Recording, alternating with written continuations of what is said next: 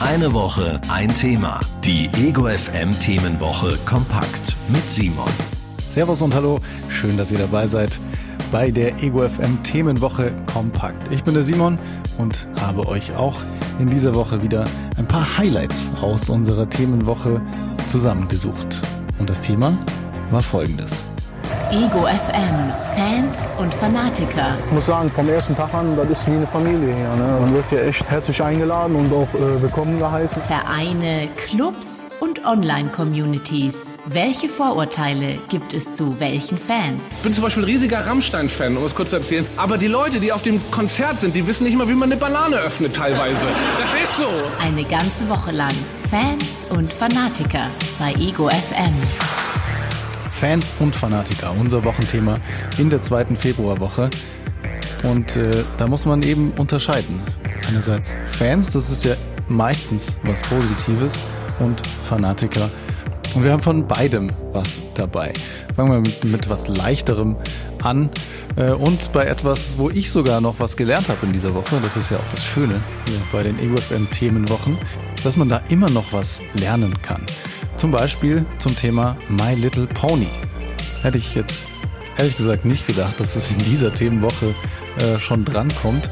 Aber My Little Pony hat eine ganz besondere Fan-Community. Ego FM präsentiert Fandoms, die uns zu denken geben. My Little Pony. Freundschaft ist Magie.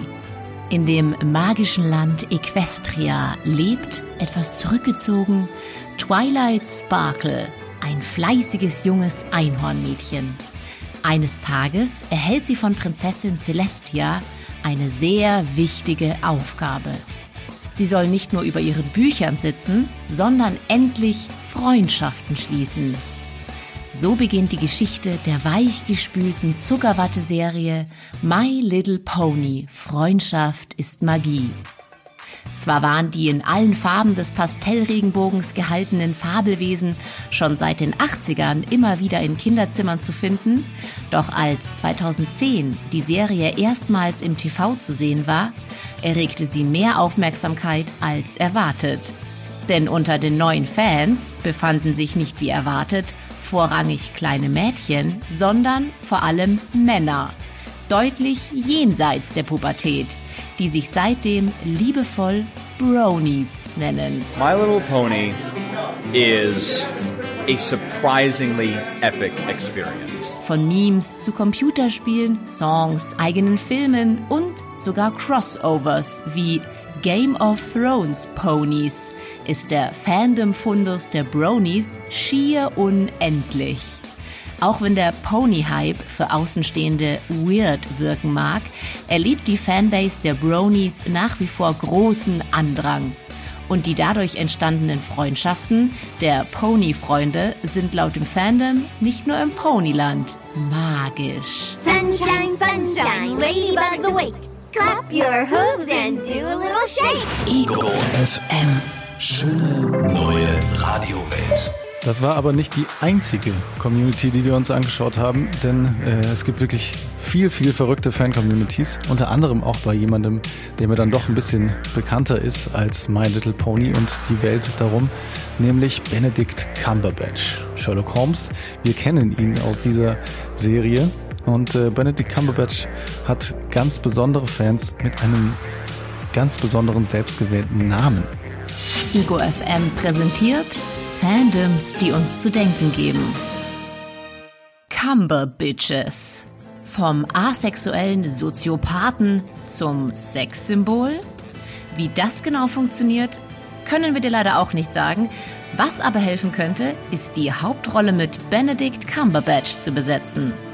Als genialer Detektiv in der Serie Sherlock hat er nämlich genau das geschafft. Get out, I need to go to my mind palace. Seit dem Serienstart 2010 hat das arrogante Superhirn, das eigentlich nur an der Aufklärung verbrecherischer Rätsel interessiert ist, eine Menge Herzen höher schlagen lassen und Cumberbatch damit zum unerwarteten Sexsymbol erhoben. Er selbst versteht den Hype um sich nicht und noch weniger, warum sich seine Fans ausgerechnet Cumber Bitches nennen mussten. This is wonderful. Uh, I'm very flattered, but you know, has this not set feminism back a little bit? Unabhängig davon, ob eine andere Namensgebung besser gewesen wäre, sind wir dem Cumberbitch-Fandom auf jeden Fall für immer dankbar. Denn durch sie wurde einer der besten Webseiten des gesamten Internets ins Leben gerufen. Der Benedict Cumberbatch Generator. Dieser Generator spuckt dir alle erdenklichen Buchstabenkombinationen aus dem Namen des Schauspielers aus. Und mit Wörtern wie Bumberstump Candlestick, Barnabas Cumbersniff und Beetlejuice Chicken Strips ist das Leben einfach so viel schöner. Am I supposed to be impressed? You should be. Ego FM. Schöne neue Radiowelt. Fans und Fanatiker ist das Motto dieser Woche gewesen. Und äh, wir haben uns beide Felder angeschaut. Fans hatten wir gerade schon und kommen jetzt zum ernsteren Teil, nämlich den Fanatikern. Und wenn es fanatisch wird, dann wird es auch oft bedrohlich oder gefährlich. So zum Beispiel auch für Stalking-Opfer. Und zu diesem Thema haben wir mit Karl Günther Theobald gesprochen. Er ist Diplompsychologe und äh, beim Weißen Ring e.V. tätig bei der Beratungsstelle für Opfer von Stalking. Er ist also Experte auf diesem Gebiet und wir haben ihn unter anderem gefragt, was ist denn Stalking überhaupt? Wie wird das definiert? Es dauert mindestens vier Wochen. Es gibt äh, verschiedenartige Handlungen und es muss auch eine bestimmte Frequenz haben. Also das Übliche ist mehrmals täglich. Das ist so, das ist so die, die wissenschaftliche Definition, um das, um das festzuhalten. Schon damit scheidet eigentlich so eine schwierige, nicht einvernehmliche Trennung äh, scheidet da schon fast aus. Ne? Also das die mehr oder weniger offizielle Definition von Stalking von Karl Günther Theobald vom Weißen Ring der Opferberatungsstelle. Im Jahr 2019 gab es knapp 20.000 Fälle von polizeilich erfasstem Stalking. Wahrscheinlich ist die Dunkelziffer noch viel höher, weil sich auch viele Betroffene gar nicht trauen, das überhaupt anzuzeigen. Aber was kann ich denn überhaupt tun? Wenn ich Opfer von Stalking werde? Auch das haben wir Karl Günther Theobald gefragt. Informieren vom Umfeld, weil das zielt ja drauf, mich zu isolieren. Und das heißt, macht mich im Zweifel madig bei Arbeitgeber oder im Freundeskreis oder im Verein, in dem ich bin und solche Sachen. Deswegen ist es da am ehesten angesagt, eher offensiv vorzugehen äh, und von sich aus zu informieren, dass es da ein Problem gibt. Das erschwert dieses, dieses Isolieren. Und natürlich sollte sich Unterstützung holen. Ne?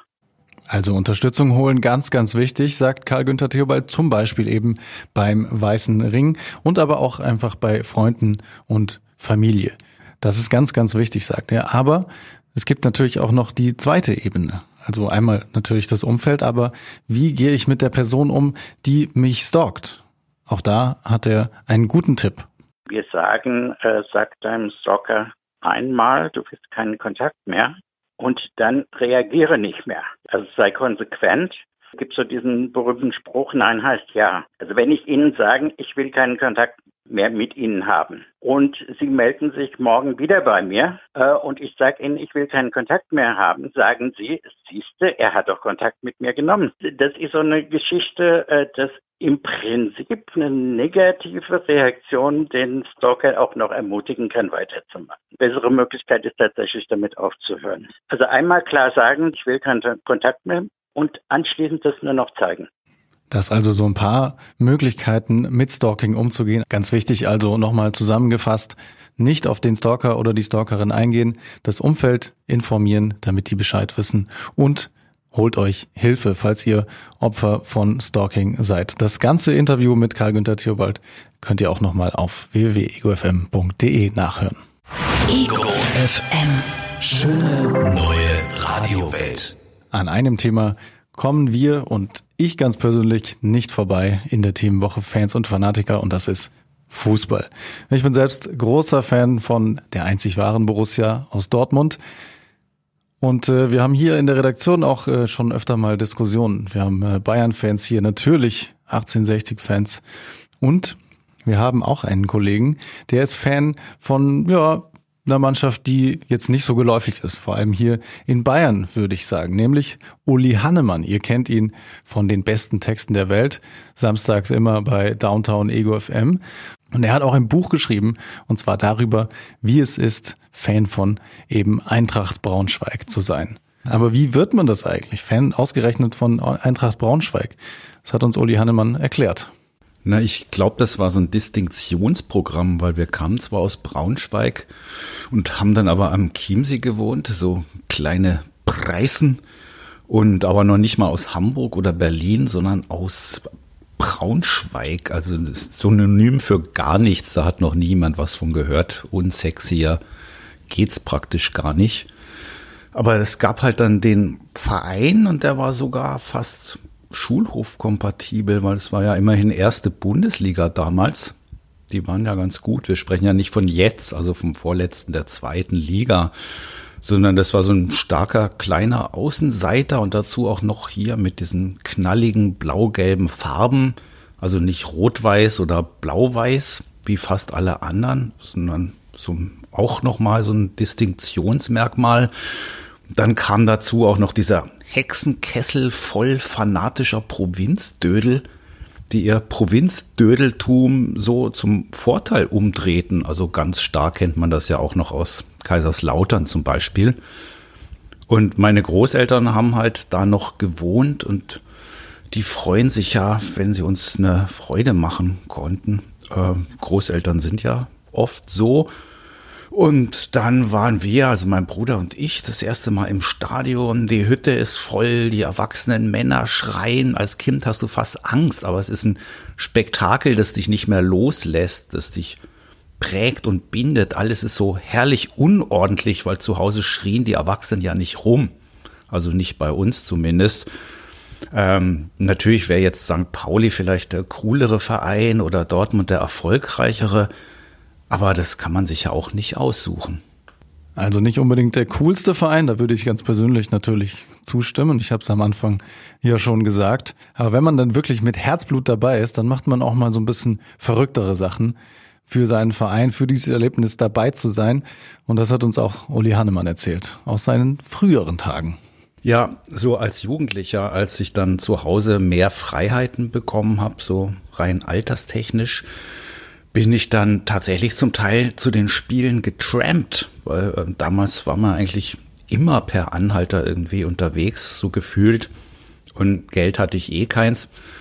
Und das war dann aber schon Glückssache. Manchmal bin ich überhaupt nicht bis zum Spiel gekommen, war dann noch in Würzburg, auf Höhe Würzburg, wenn in Braunschweig schon das Spiel lief. Da konnte man dann gleich wieder umdrehen. Einmal wollte ich sogar innerhalb von einer Woche mit dem Fahrrad hinfahren. Vom Chiemsee aus sind das über 600 Kilometer. Auch das ist mir in Würzburg zusammengebrochen. Da bin ich halt weiter getrennt. Und später bin ich dann von Berlin aus noch oft mit dem Zug zu den Heimspielen. Äh, meine Eintracht-App hier auf dem Handy, die sagt mir zu Hause zwar immer 198 Kilometer bis zum Eintrachtstadion, aber das ist natürlich Luftlinie. Also auf Straße oder Schiene sind es sicher locker 250 Kilometer. Also ich habe da schon extrem viel Zeit und Geld reingesteckt, kann man schon sagen. Ego FM. Schöne neue Radiowelt. Das waren sie, meine Highlights der Themenwoche. Fans und Fanatiker, vielen Dank fürs Zuhören. Schön, dass ihr dabei wart. Mein Name ist Simon und wir hören uns hier bald wieder. Macht's gut. Bis zum nächsten Mal. Eine Woche, ein Thema. Die Ego FM Themenwoche kompakt. Ego FM. Schöne neue Radiowelt.